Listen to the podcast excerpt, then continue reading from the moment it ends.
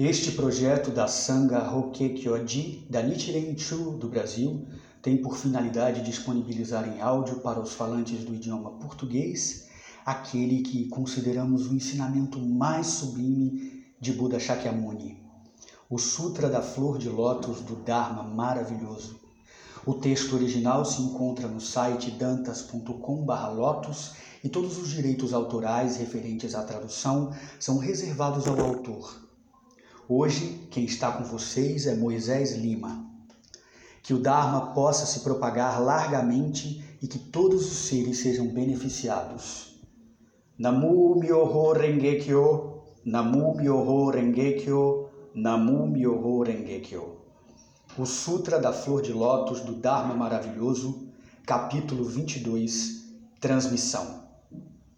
Nessa altura, o Buda Shakyamuni levantou-se do lugar do Dharma e, manifestando os seus grandes poderes sobrenaturais, com a sua mão direita afagou a cabeça dos incontáveis Bodhisattvas e Mahasattvas e disse essas palavras. Durante imensuráveis centenas, milhares, dezenas de milhar, milhões de Ashamkyas e Kalpas, eu pratiquei esta lei difícil de obter, a lei de Antara Samyak Sambhaji. Agora, eu vou confiá-la a vocês. Deveis concentradamente propagar esta lei por toda a parte, fazendo com que os seus benefícios se espalhem largamente. Três vezes ele afagou a cabeça dos Bodhisattvas e Mahasattvas, dizendo estas palavras. Durante imensuráveis centenas, milhares, dezenas de milhar, milhões de Ashamkyas, de Kalpas, eu preguei esta lei difícil de obter a lei de Antara Samyak Sambhaji. Agora eu a confio a vocês. Deveis aceitá-la, promovê-la, recitá-la e propagá-la largamente. Esta lei, fazendo com que todos os seres viventes em toda a parte a escutem e compreendam. Por quê? Porque o Tathagata tem grande piedade e compaixão ele, de modo algum, é avarento ou invejoso, nem tem qualquer receio. Ele é capaz de conferir aos seres viventes a sabedoria do Buda, a sabedoria do Tathagata, a sabedoria que vem por si mesma. O Tathagata é um grande rio de dádivas para todos os seres viventes. Cabe a vós estudar esta lei do Tathagata. Não deveis ser avarentos ou invejosos.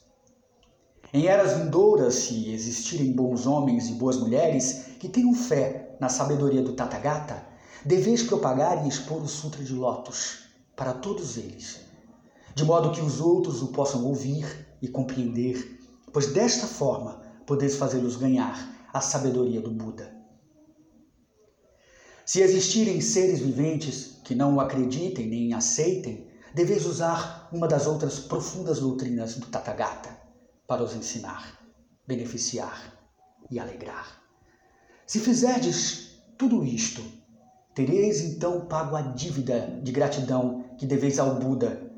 Quando os Bodhisattvas e Mahasattvas ouviram o Buda dizer estas palavras, experimentaram todos uma grande alegria que encheu seus corpos. Com ainda mais reverência do que anteriormente, curvaram seus corpos Inclinaram as suas cabeças, juntaram as palmas das mãos e, fitando Buda, elevaram as suas vozes em uníssono, dizendo: Nós levaremos a cabo respeitosamente todas essas tarefas, tal como o honrado pelo mundo ordenou. Rogamos ao honrado pelo mundo que não tenha preocupações quanto a este assunto.